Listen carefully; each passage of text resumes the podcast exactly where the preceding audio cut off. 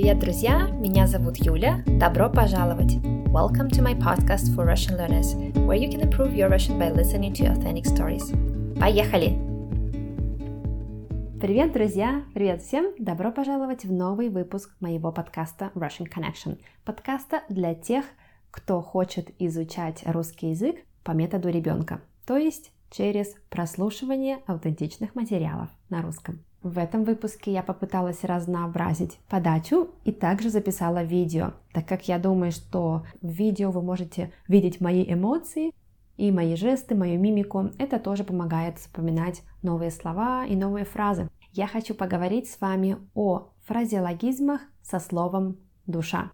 Мы разберем 14 фразеологизмов со словом «душа». Вы знаете, что в русском языке слово «душа» используется очень часто – во-первых, если мы посмотрим на русскую литературу, на классику, то мы видим его даже в заглавиях, как, например, «Мертвые души» Гоголя. Достоевский в своих произведениях очень часто апеллировал к этому термину «русская душа», и его по праву считают исследователем и даже зеркалом русской души.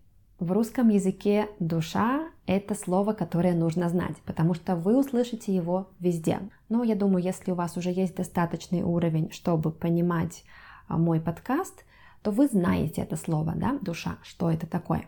Итак, давайте начнем. Фразеологизм номер один, который я лично использую постоянно, и я также слышу его постоянно, это стоять над душой. Стоять над душой. Что это значит?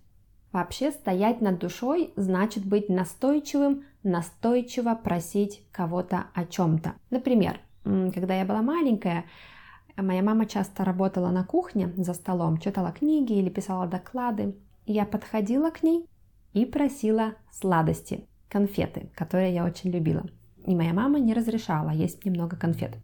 Но я была настойчивая, я стояла рядом с ней, стояла и просила у нее конфет или просто смотрела на нее. И тогда мама говорила мне, ай, ну не стой над душой, иди, иди, занимайся своими делами. Да? Не стой над душой, значит, хватит просить у меня чего-то постоянно. Также не стой над душой употребляется часто просто в контексте не смотри, отойди. Например, а, многие креативные люди знают, что когда они в креативном процессе, да, например, а, они что-то рисуют или пишут, или даже просто читают, то многим не нравится, когда за этим процессом кто-то наблюдает. Да, очень часто люди, другой человек может подойти и наблюдать за тем, как ты рисуешь, как ты записываешь видео, как ты, ты пишешь что-то. И у нас иногда появляется такое чувство не очень приятное.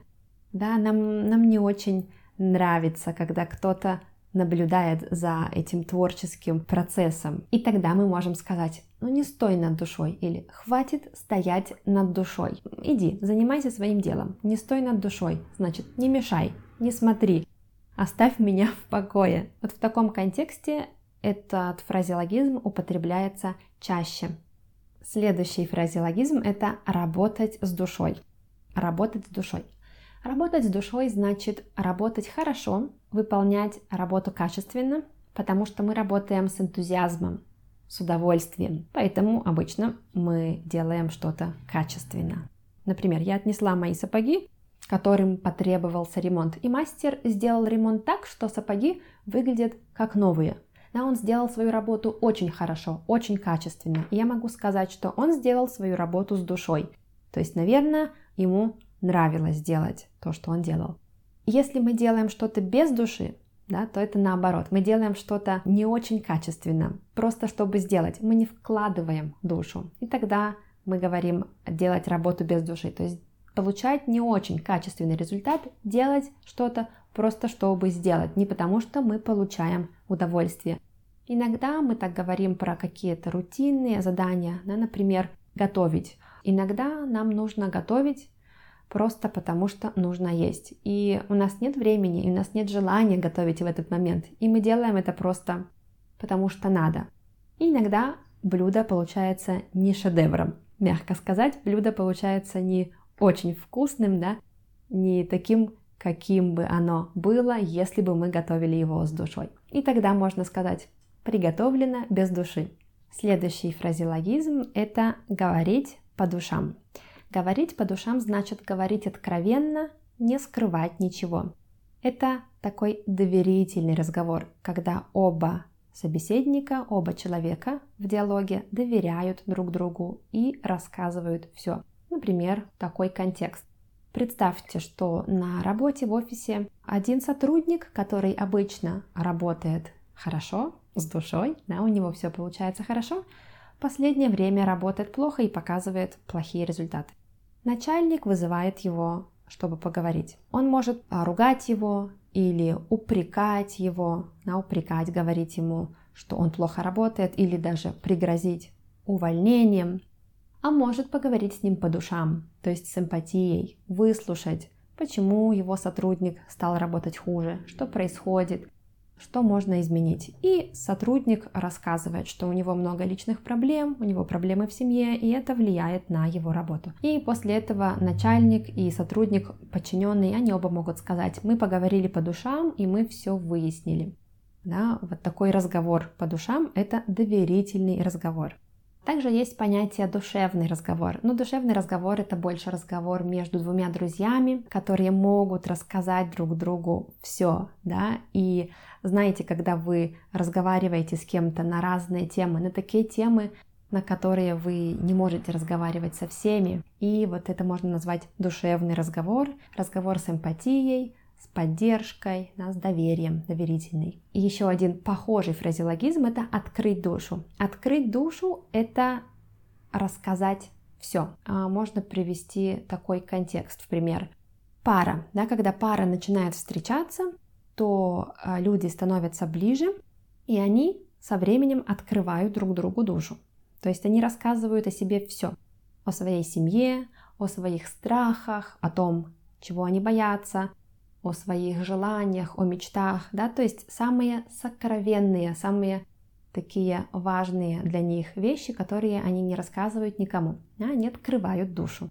Здесь же есть другой фразеологизм плюнуть в душу. Плюнуть в душу это просто оскорбить человека, сказать что-то очень неприятное. Опять, если мы подумаем о паре, например, когда пара ссорится, то один партнер может сказать что-то очень неприятное другому партнеру, что-то про его страхи или упомянуть еще какие-то комплексы своего партнера. То есть заставить почувствовать своего собеседника очень плохо. Это значит плюнуть в душу. Следующий фразеологизм – это добрая душа. Ну, это очень легкий фразеологизм. Да? Добрая душа – это добрый человек. Мы так можем говорить о о любом человеке, о наших друзьях, о начальнике, об учителе, о ком угодно. Например, когда моя подруга в очередной раз помогает мне, да, она делает что-то для меня или она исполняет мою просьбу, я говорю ей, ну ты добрая душа, ты всегда мне помогаешь, ты всегда со мной. Следующая пословица – это чужая душа потемки. Чужая душа потемки. Потемки от слова темно.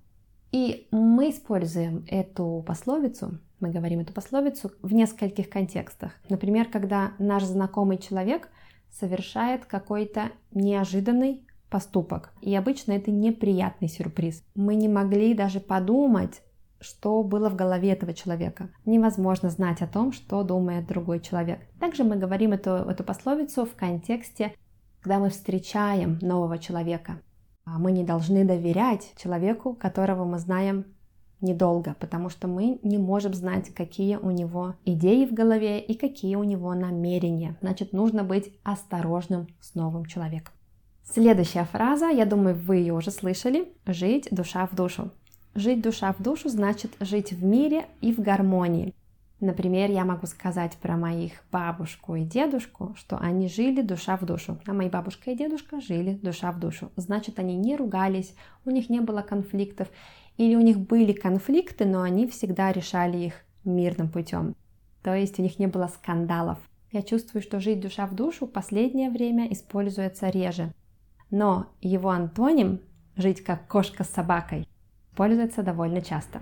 Жить как кошка с собакой значит жить со скандалами, конфликтами. Например, я думаю, у многих людей есть или были такие соседи, которые постоянно ругаются. Мы постоянно слышим их крики, Дети кричат на родителей, родители кричат на детей, муж кричит на жену, жена кричит на мужа. И мы можем сказать, мои соседи живут как кошка с собакой. Следующая фраза – это душа компании. Душа компании – это человек, который занимает центральное место в компании, в группе друзей обычно. Обычно это очень харизматичный человек, часто экстраверт, он всегда рассказывает какие-то шутки, анекдоты, прикалывается над кем-то, и ему очень легко находить общий язык со всеми. Обычно его все любят, потому что с ним очень легко ладить. Да? Это человек с очень хорошими социальными навыками. Следующая фраза очень-очень полезная, это «лежит душа» или «не лежит душа». Когда у меня не лежит душа к чему-то, значит мне это не нравится. Да, я могу сказать, у меня не лежит душа к этому человеку. Также, значит, мне не нравится этот человек, я не знаю почему, но я интуитивно чувствую, что он мне не нравится. Или наоборот, у меня лежит душа к изучению языков. Значит, мне нравятся языки, мне нравится изучать языки. Это моя внутренняя склонность, мой интерес к языкам. Следующий фразеологизм номер 13. Душа ушла в пятки. Мы говорим «душа ушла в пятки», когда нам страшно, когда мы боимся. Например, однажды я шла по улице, было темно, на улице не было ни души, то есть не было никого, и вдруг я услышала шаги. Кто-то шел за мной. Я подумала, ну и ничего страшного, это просто другой человек идет по улице. Но потом шаги ускорились. Кто-то бежал за мной. Тогда моя душа ушла в пятки. Но я могу сказать, что у меня душа ушла в пятки. Когда шаги ускорились, кто-то дотронулся до моего плеча. Я обернулась, и это оказалась моя подруга. Но я очень сильно перепугалась. И про эту ситуацию я могу сказать, что у меня душа ушла в пятки. Всегда, когда нам страшно, когда мы боимся, когда мы нервничаем, мы можем сказать это. Мы можем сказать так. У меня душа ушла в пятки. И последний фразеологизм – отдохнуть душой и телом. Мы говорим отдохнуть душой и телом, когда мы отдыхаем и морально, и физически. Например, любители русской бани, те, кто любит ходить в русскую баню, очень часто так говорят, что в бане они могут отдохнуть и душой, и телом. Ну, например, если вы идете в поход в горы, вы отдыхаете душой, можно сказать, да, вы не думаете ни о чем, вы не думаете о проблемах на работе, ваш ум, он свободен, но вы должны физически работать, потому что это большие физические усилия. Но если, например, вы идете на пляж, и вы просто читаете книгу или какой-нибудь журнал, не очень умный, и вы не думаете о каких-то проблемах, вы лежите на пляже, то вы отдыхаете и морально, физически, то есть вы отдыхаете и душой, и телом. Ну что, будем заканчивать этот выпуск. Я надеюсь, что вы узнали какие-то новые фразы для себя, новые слова. Спасибо всем, кто дослушал до конца, и пока-пока.